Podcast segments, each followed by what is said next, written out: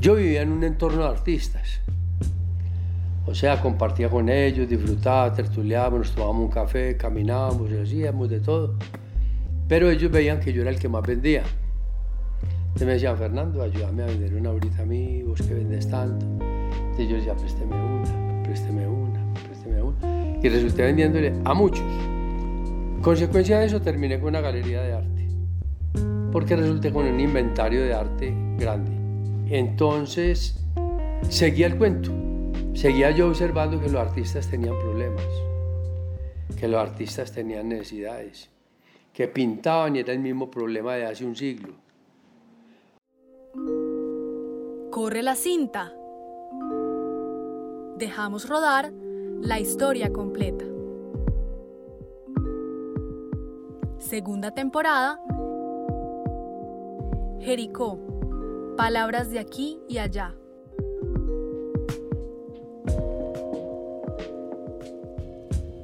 Enclavada en medio de las montañas de Jericó, Antioquia, se encuentra una casa alta, grande, que no aparenta ser mucho más que eso.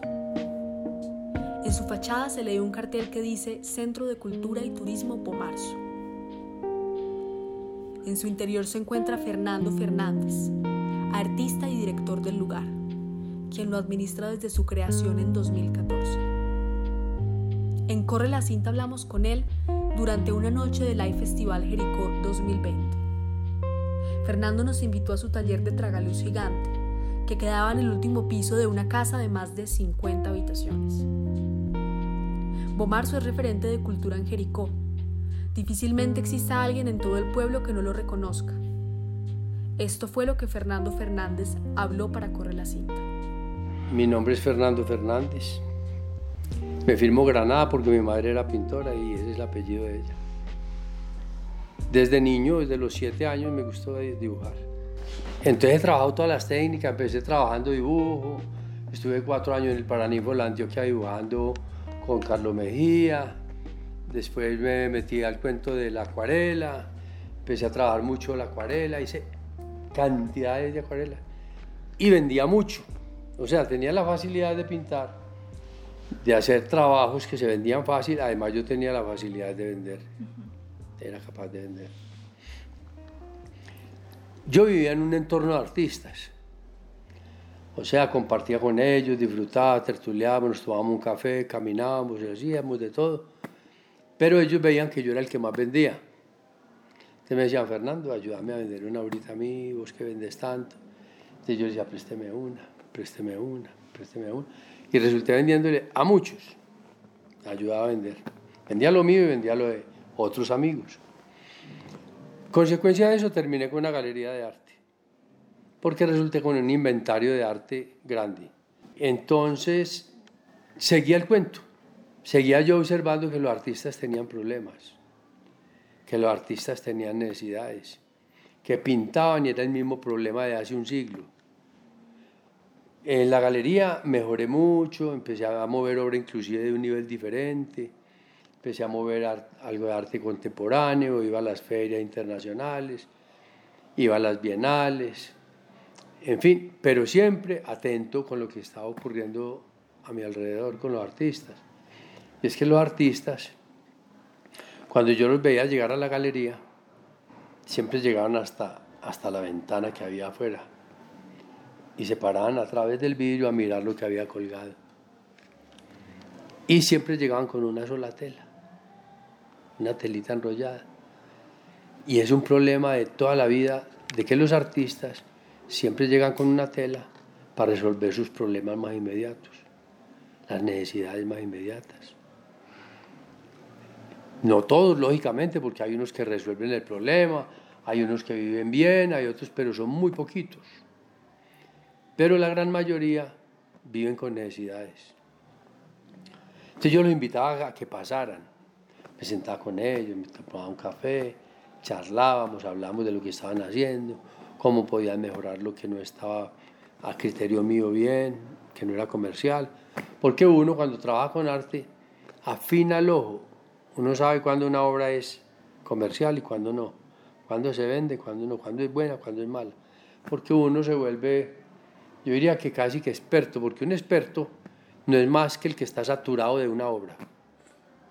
Yo me vuelvo experto en tu obra cuando estoy saturado de tu color, de tu pincelada, de tu dibujo. Estoy saturado y me muestran una obra tuya y sé identificarla. Yo siempre pensaba cómo resolver el problema de los artistas. Cómo resolver el problema del que llega con una tela. Y cada que llegaba, que era cada mes, cada mes y medio, a tratar de venderla ahorita, que muchas veces no estaba bien terminada, para resolver su problema. Yo decía, ¿cómo, cómo ayudarles? Y un día cualquiera me leí un libro de un escritor argentino, Manuel Mujica Laines, que se llama Bomar. Manuel Mujica Laines ha sido el, el, inspirador de muchos movimientos culturales, no solamente en América Latina, sino en el mundo. Cuando yo me leí Bomarzo, yo quedé encantado con esa literatura. Yo dije, era un tipo en la época siglo XV, XVI, que es época del Renacimiento, donde él convivía con muchos artistas. Era un tipo que, que era muy poderoso porque era de esos grupos de, de, de, de la opulencia, como los Medici, como los Sforza, los Orsini. Ese era un conde, el conde Orsini.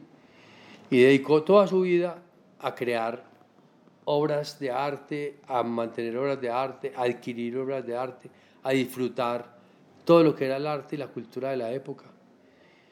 A veces de buenas maneras y otras veces de maneras eh, eh, extrañas, pero siempre creó eh, condiciones para vivir en medio del arte y la cultura. Y yo soñaba con montar un bomarcito pequeñito. Yo decía, que dicha algún día poder ayudarle a los artistas montando un espacio donde yo pueda convocar artistas, donde ellos puedan vivir gratis, trabajar gratis y que ellos le entreguen lo que saben a la gente que quiera estudiar arte gratis y que pueda uno compartir en los ratos que queda libres tomando un café, una buena tertulia, compartir eh, eh, culturas, porque son artistas que llegan de, de distintos países, son diferentes culturas, cómo asimilar todo eso, cómo aprender de ellos y pensar también las posibilidades de que toda esta gente que viene con culturas diferentes le entreguen todo su conocimiento a una juventud que quiere, que está inquieta con el arte. Soñaba con eso. Y un día pasaba por esta casa y la vi caída, pero me pareció muy curiosa porque era una inmensa, casi de una cuadra.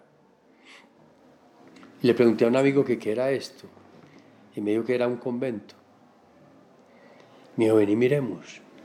Y yo parqué el carro y me arrimé y entré.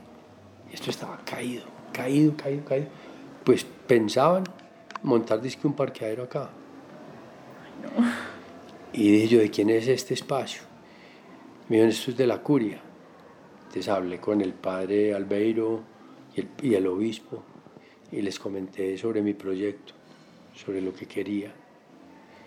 Y al obispo y al padre Albeiro, que es el párroco de acá, les, lo motivó un poquito. Después volví, como a los 20 días, un mes, a hablar con, con él y con el obispo. Y volví, les expresé mi inquietud, les conté de nuevo todo mi proyecto todo lo que quería hacer. Y el obispo me dijo, ¿sabe cuánto vale recuperar este espacio? Aquí viene un arquitecto. O eso me lo contó el obispo o el, o el padre Albeiro, no recuerdo cuál de los dos. Pero me dijo, eso, un arquitecto dijo, vale más de, un, de mil millones de poder recuperar esto. Yo le dije, venga, recuperémoslo entre los dos. Vamos a intentarlo y yo sé que no nos gastamos toda esa plata. Finalmente ellos accedieron y dijeron, bueno, listo, vamos a intentarlo. Y ellos montaron techos, me ayudaron con toda esta parte del segundo piso. Yo le metí toda la energía al primer piso, nos demoramos año y medio y quedó como lo están viendo ustedes ahora. Corre la cinta es un podcast cultural independiente. Tenemos el apoyo del Laboratorio de Periodismo de la Urbe. Sigan escuchándonos para que continuemos rodando la historia completa. Recuerden que nos encontramos con Fernando Fernández. fundador y director del Centro de Cultura y Turismo Bomarzo. Durante el Live Festival 2020 en Jericó, Bomarzo fue un referente de cultura a donde tanto locales como extranjeros llegaban buscando eventos con los que se pudieran identificar.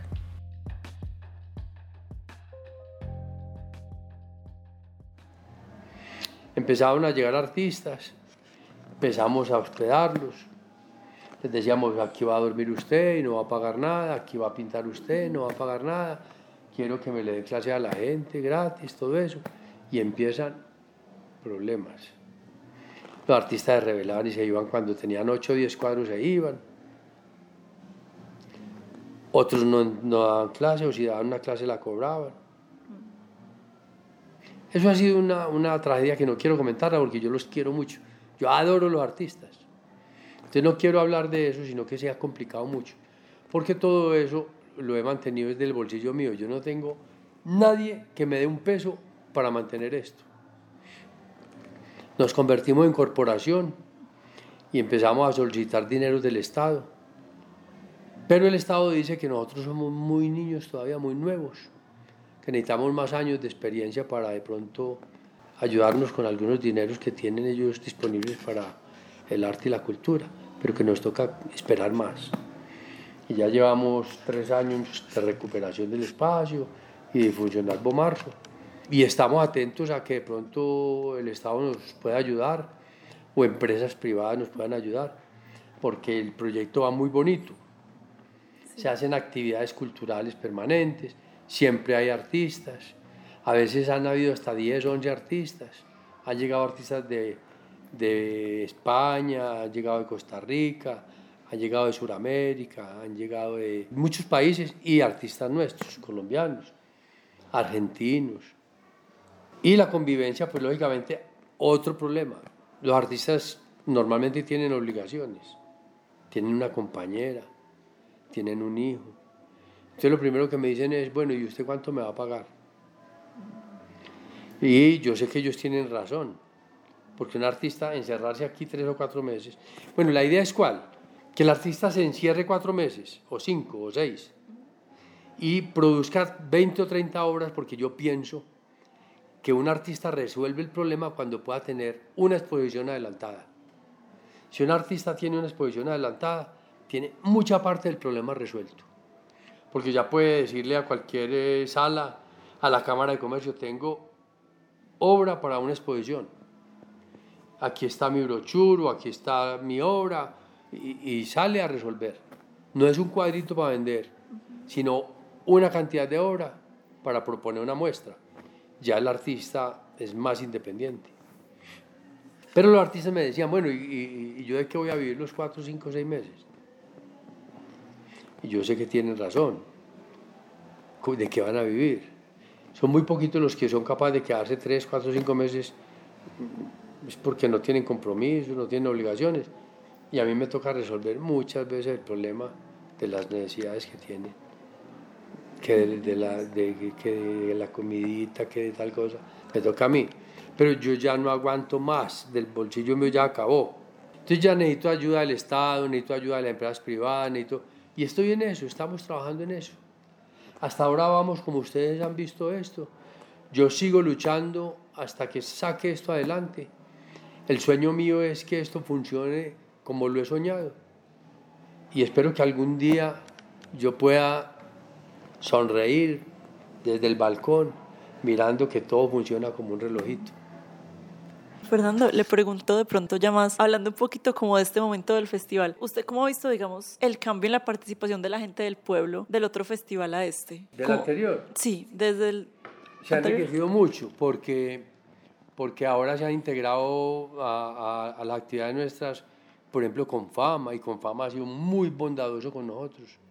Nos han ayudado, nos han, han programado cosas como las editoriales, como conversatorios con, con escritores, como eventos musicales, y todo eso oxigena un poquitico la programación de, de, o sea, ha mejorado. Pero digamos que esa programación, si, le, si viene bastante gente como de Jericó, que sea de acá, y también viene mucha gente de afuera. viene mucha gente de Jericó, de Colombia y del mundo. Créame, vea, le voy a contar una anécdota. ¿Cómo le parece que en Semana Santa estaba el padre en la iglesia y desde aquí se oía porque se oye todo cuando hablan? La procesión va a pasar por la calle Bomarzo. O sea, ya bautizaron la calle Bomarzo. Otro día aquí estábamos hablando con alguien que estaba dando una dirección a otra persona para que viniera. Y vea, muy fácil. Cuando llegue a Jericó, pregunte por el barrio Bomarzo. La verdad, mira que se va volviendo un punto, un referente. Y la gente, y, y Bomarzo en este momento es conocido no solamente en Colombia, nos llama gente de muchos países que nos felicitan. Por ejemplo, hace poquito me llamó un, un señor que maneja el Festival de Cine Latinoamericano en Estados Unidos. Me felicitó por el trabajo que estábamos haciendo. Nos propuso que fuéramos a Estados Unidos al sitio donde ellos tienen el,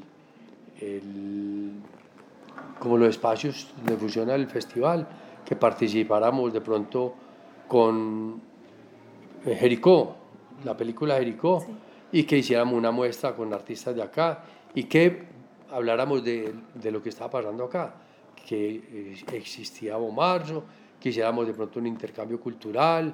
Bueno, me, me propuso mil cosas, pero, pero, es que uno no, no va a creer que eso es como soplar y hacer botellas. Anduve detrás de la gente que produjo la película de Erico. Uno me dijeron, este señor es el que puede decidir eso.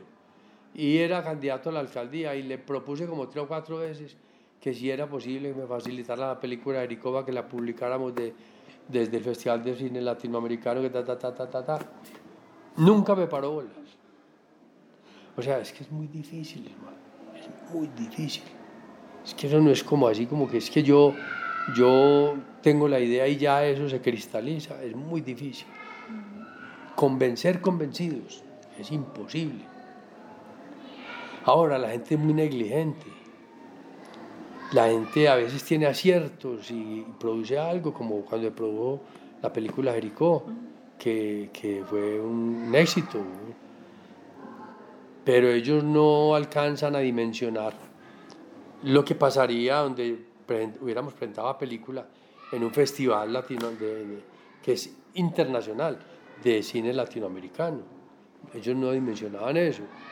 Entonces, es muy difícil. Y toda la gestión cultural tiene también su parte de gestión administrativa que es compleja, como veníamos conversando. Muy compleja. Mira, por ejemplo, eh, hace poquito conocí un grupito de personas que son gestores culturales. Y yo les dije, pues podemos tratar de hacer actividades en torno a la actividad de Bomarzo en el iFestival. Podemos hacer cositas, pero en la periferia. De, de, Y ellos propusieron de que ellos podían traer un grupo, dos grupos, hacer unas actividades y cobrar la entrada.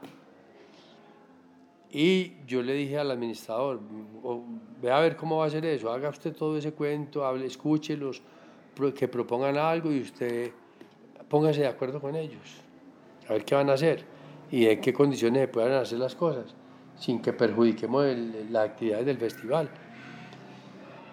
Y hoy mm, ellos estaban proponiendo que es como una, una un grupo de, de, música del Caribe y querían pasarlo de 10 de la noche a 3 de la mañana.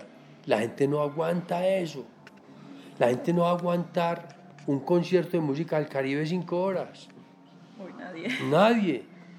Y ellos están enojados que porque el, el administrador les dijo que sí, que ellos podían tocar hasta esa hora y que ellos van a cobrar la entrada. Otro problema es el cobro de la entrada, porque ya se me va a cambiar mucho la, la, la, la política de esto acá. Yo también entiendo que ellos necesitan recuperar dinero, que tienen grupos de, de, de músicos, tienen pintores, está bien que lo hagan.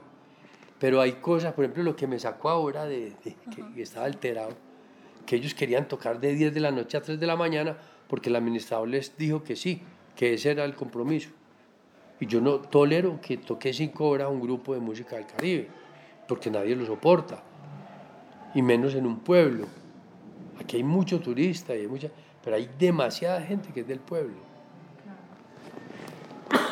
Y hablando ahora un poco de la tradición pues, de los jericuanos como tal, ¿cómo ha funcionado esa convergencia entre arte y cultura, también con una tradición religiosa muy fuerte que se ha dado con la figura de la Madre Laura? ¿Cómo ha visto usted que, que estas dos cosas se han relacionado, digamos? La gente como que tiene una carga genética extraña, son muy sensibles a la cultura y es un pueblo maravilloso, un pueblo bellísimo.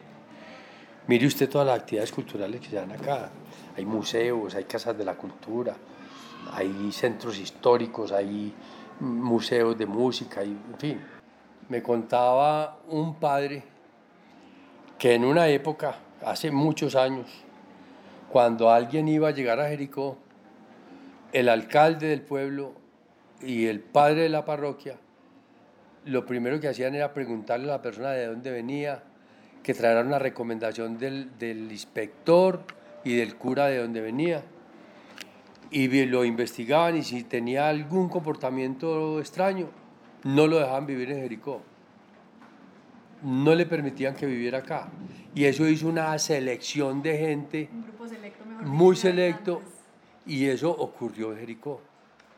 Mire usted, sí, se fue seleccionando la gente. Y usted sabe que la genética es muy extraña, eso se hereda. Y la gente que hay aquí es gente buena, es gente maravillosa, la gente de aquí es maravillosa. Esto es un sitio, yo diría que privilegiado, un sitio... Yo me enamoré de este pueblo, yo no soy de acá, yo me enamoré de acá. ¿Usted es de Medellín? Sí. Digamos que cuando usted encontró esta casa, ¿estaba en Jericó como de casualidad?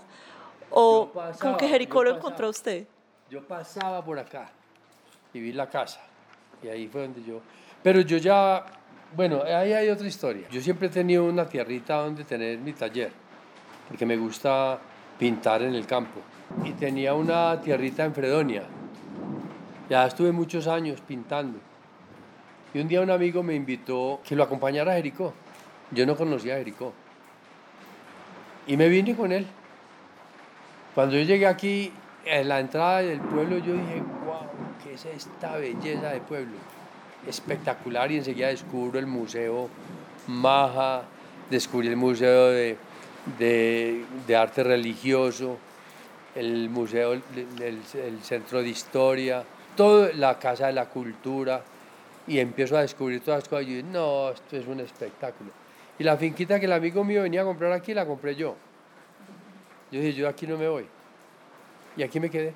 Bueno, ya para finalizar, ¿cómo le gustaría a usted, estábamos hablando de esto hace un momento, el, el, futuro legado de Bomarzo, pues como las esperanzas que hay en que esto crezca culturalmente y que los artistas puedan residir acá de una manera más colaborativa y también libre como siempre ha sido?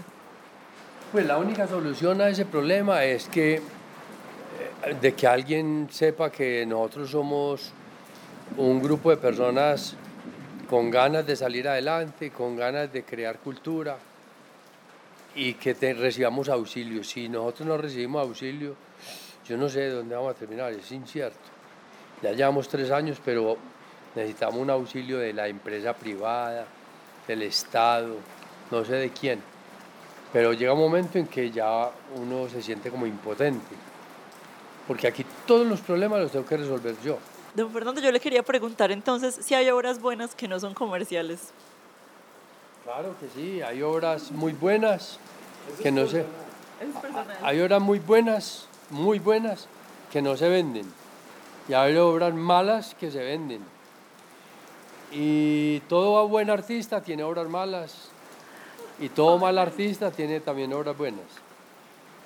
Lo que pasa es que nosotros también tenemos que pensar en que nosotros somos de una cultura campesina y, tenemos que mirar cómo evoluciona la sensibilidad de la gente en relación al gusto por el arte. Mire, yo recuerdo que en la época en que yo empecé a vender arte, eh, se vendía cualquier cosa que fuera costumbrista. La gente veía un señor pintando una pared montado en una escalera y era el motivo de admiración de todos los, posibles compradores. Decía, qué espectáculo. Después aparecía el que hacía un buen frutero, un bodegón. Qué belleza de fruta, mire esa manzana. o el que hacía un desnudo decía, mire esa mujer, parece viva. O el que pintaba un paisaje, mire, yo pintaba paisajes, paisajes son míos. pero los paisajes son, yo los pinté cuando tenía 20 años. Y se vendían. Hoy en día nadie compra ni un bodegón, ni un paisaje, ni un desnudo. No. Porque hoy en día los, los que compran arte son personas jóvenes, con una sensibilidad diferente.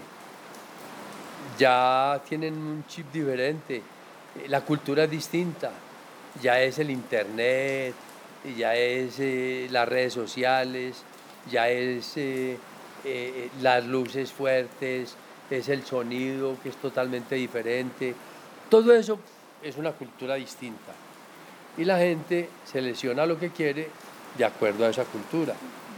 Entonces a uno le toca caminar con ustedes. Por ejemplo, a mí me toca marchar con la gente joven, me toca ir trascendiendo todo eso. Sí, una cultura más virtual, por, por decirlo así. El contexto del arte también cambia. ¿Cómo le parece que yo, por ejemplo, iba a las ferias de Art Basel en Miami y hace 20 años o 30 años más o menos, usted iba a una feria de Art Basel y usted encontraba pabellones de África, de Asia, de Europa, de Norteamérica, de América Latina. Y usted no necesitaba mirar el nombre del pabellón, sino que usted miraba la obra y sabía de dónde era eh, el, pabellón. Esto es latinoamericano, esto es africano.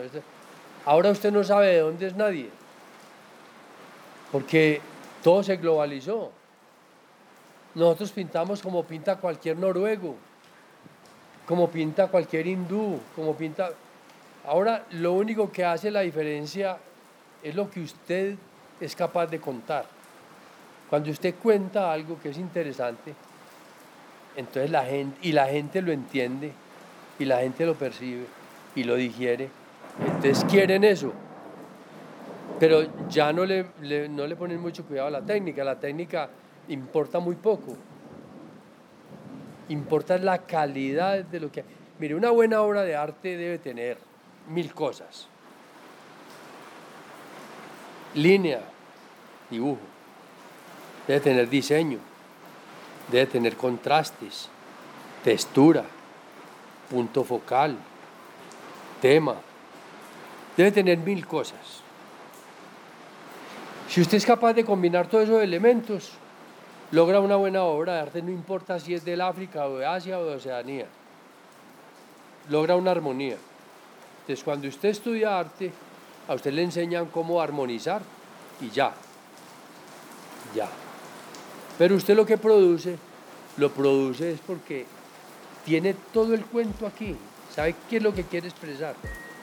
Y usted tiene que expresar lo que la apasiona. Algo que la apasione es lo que usted tiene que expresar. Esto fue lo que conversamos con Fernando Fernández, director y creador del Centro de Cultura y Turismo Marzo, en Jericó, Antioquia.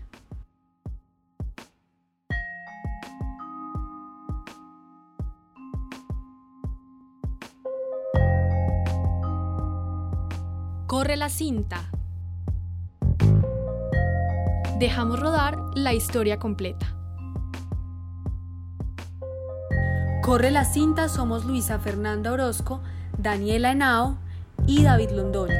Nuestros editores generales son Alejandro González Ochoa y Sara Mesa. Esta temporada cuenta con el apoyo de la Red Colombiana de Periodismo Universitario y de la UPE.